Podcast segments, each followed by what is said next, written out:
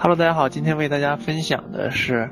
啊，韩国东大门设计广场，这个项目也叫做 DDP，是扎哈·哈迪德在这个韩国首尔做的一个作品。那这里面以前是一个棒球场，旁边还有一些这个，呃，过去的一些遗迹，啊，都在这个附近，因此它是一个地形比较复杂的。它的这个整个这一片地区，也是相对来说是非常昂贵的地价的，因为我们知道东大门是这个韩国的这个批发的服装的批发市场集散地。然后扎哈德在接到这个项目之后，这个做的这个设计和周围的这个建筑是完全没有任何的，呃，我们所说的就是没有完全任何的这种融合，它又是一个屹立于整个这个，呃。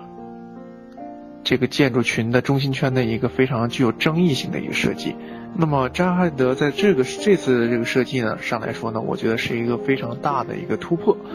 啊，因为这个啊，我们了解它这个是建筑、环境以及还有景观，还有等等，包括城市规划多方面层次的一种完美的一种融合，所以因此这个设计呢是非常具有代表性的。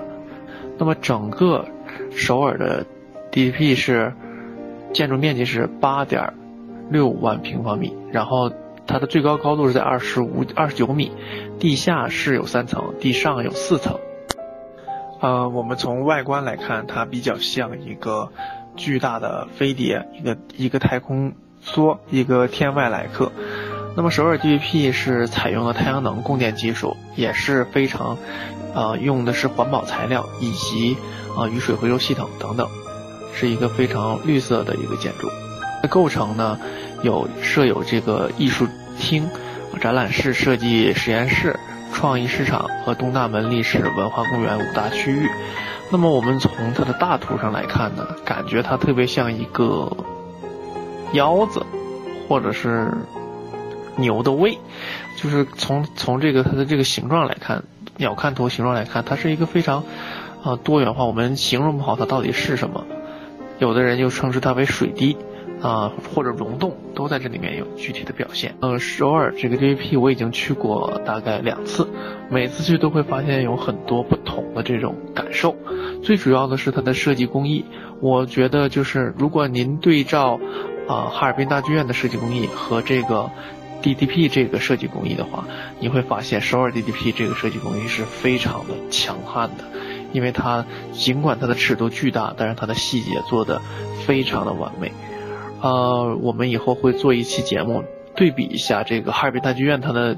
呃，它的这个做工和首尔 D D D P 它两个之间，就是关于呃钢板接缝的位置，看看两者之间相差多少。首先呢，这设计呢工艺呢是。利用了三维建模技术，用的是 BIM 这种系统，它在施工中用的是这种空间定位的这种办法来来进行施工的。因此呢，这种参数化的这种啊建筑信息软件和计算机模型的完整完整的这种测试和调整，